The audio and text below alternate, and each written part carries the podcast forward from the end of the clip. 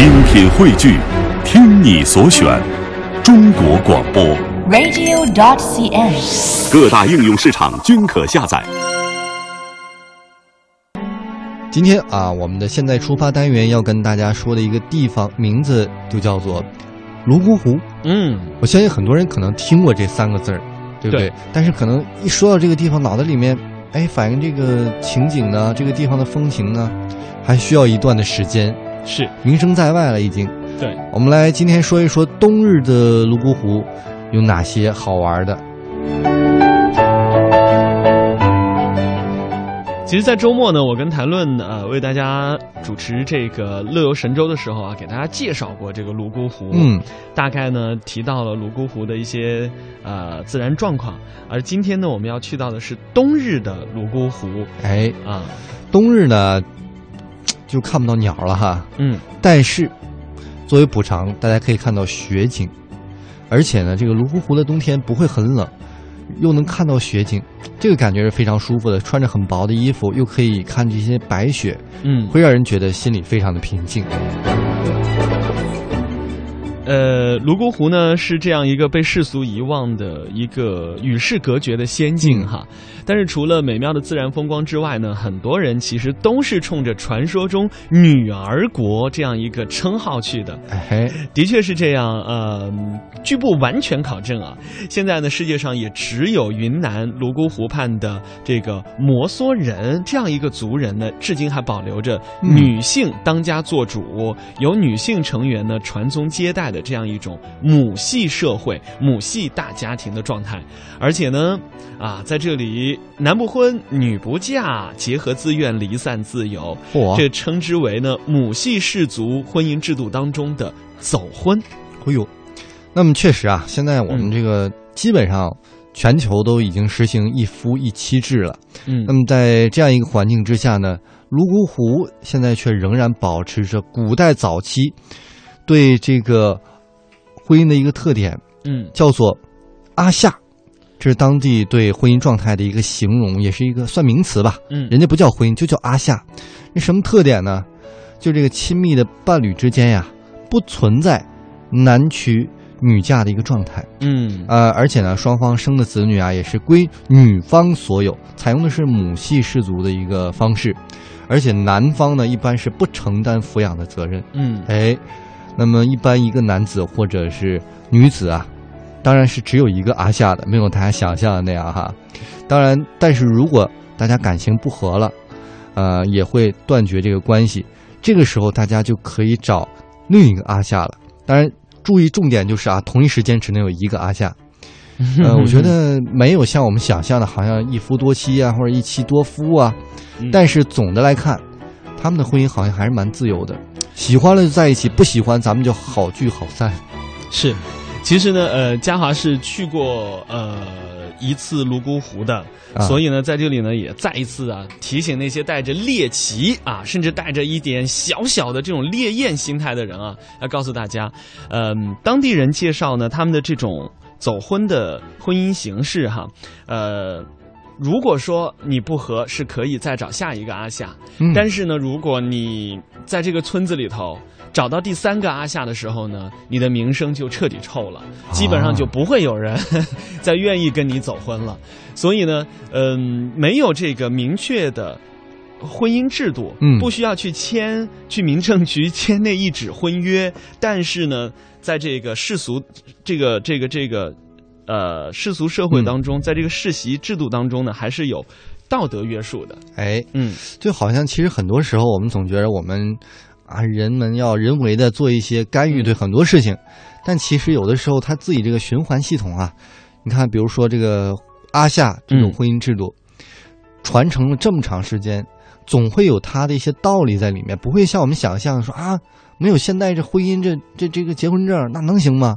嗯这么多年了，还是像嘉华说的，有他自己的一套约束系统的。其实，呃，可能志强没有呃关注到一个小的细节哈，嗯他这样一种阿夏呃这样一种走婚的制度，之所以能够一直延续下来呢，它跟整个他们的社会制度是有密切就母关系的。系嘛，母系社会。对母系社会，他们说呢，我们跟现在啊这个世界上的婚姻制度最大的区别是，嗯，我们的爱情就是爱情，是非常单纯的，不存在任何金钱对或者是家庭责任上的这样的一些负担。你我觉得想想看，在这个时期，哇，太让人向往了。你想想看，刚才有提到，比如说走婚的时嗯候是男不婚女不嫁，结合自愿的，那么也就不用考虑说，哎，你们家有没有车，有没有房？对，而且男的也不用去承担这些抚养的责任。对，就是哎生了孩子以后也不存在这个家庭的责任，就是我男女之间纯粹只有爱情。但是在这里要提醒一下，像志强这样的只关注男的啊不需要抚养的这个这个没有，这个那是你觉着啊。我要提醒你的是呢，你有没有注意到，孩子是由女性，由这个女性成员、母系家庭来抚养的？那么，请问你，如果说你是个男性，你属于谁？在这个社会当中，你属于谁？我属于谁呀、你你你再想想，母系氏族社会的话，你属于我的妈妈吗？对呀、你就嗯属于你妈妈这个家族。啊那么，如果说你挣了钱，你得给谁？我孝敬他老人家呀。呃，对，那么，在这个妈妈的大家族里头，嗯除了你以外，还会有谁？还会有你妹妹，有你的姐姐，以及你的妹妹和姐姐通过走婚的方式跟他的阿夏生下来的孩子。所以我在这个家里面地位是最低的。也就是说呢，这些孩子们其实都是由舅舅来抚养的，明白了吧？哦，就是你要帮你的妈妈来抚养你姐姐妹妹的，就是合着我也没落着什么便宜。呵，只是说你的爱情是啊彻底单纯的，你不需要考虑那些孩子的问题。对，哎呀，说了这么多爱情，我们刚才老说走婚走婚，其实当地还真是有一座走婚桥。我们大家去到那儿呢，也可以，咱不婚嘛，但可以走一走这走婚桥。嗯这个在这个草海上，对，呃，应该是每一个去泸沽湖的人必到的一个景点。你有去吗？我没去，白去了 其。实。那边的话，并没有我们想象当中啊，就是有很多那种很刻意的旅游景点。其实那边整个环境呢，就是一个纯自然的环境，嗯你在湖边坐着发发呆就好了你就给你没去这个必到之处找理由吧你。啊。那你你继续介绍，继续介绍 呃，那既然嘉华都这么说，那我们不介绍啊这些所谓的景点儿，我们来介绍美美食。哦你到那肯定得吃吧，嗯对不对？嗯我们介绍一个酒，嗯，叫做咣当酒。你喝完就咣当了吗？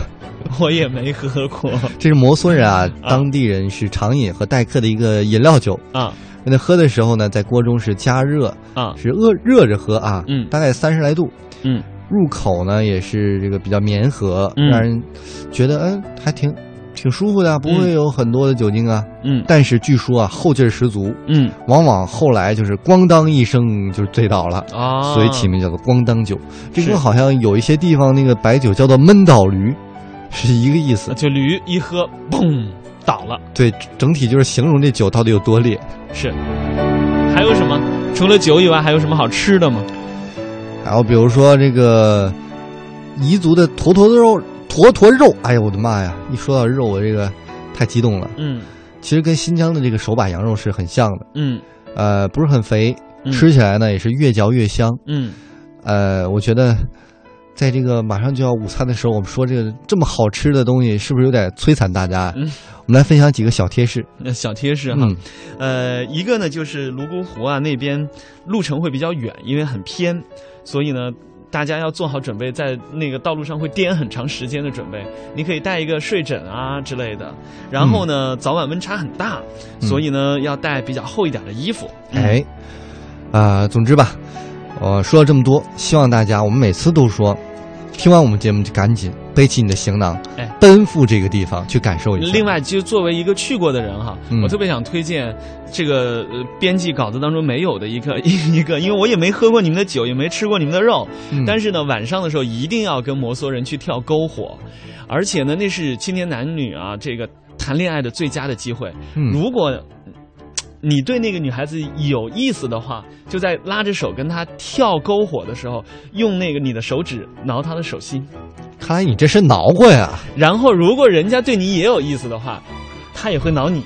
然后呢，篝火熄了以后，夜深人静之后，所有人都睡了以后，你就可以跟他悄悄去约会了。嗯，这这是这个节奏吗？对，这个你都经历了一遍儿，啊，老实交代啊，给我们听众，有没有人挠你手心啊？呃，没有，我是有 拿着采访机，有一沿路跟踪啊，在伸手不见五指的漆黑的夜晚去看那些青年男女是怎么谈恋爱的。嘿，这这人这讨厌，看不见，看不见，就就就只能录到一点那个杂音而已。注意影响啊。啊，呃，其实泸沽湖，我们说这么多，也是一个小桥流水，非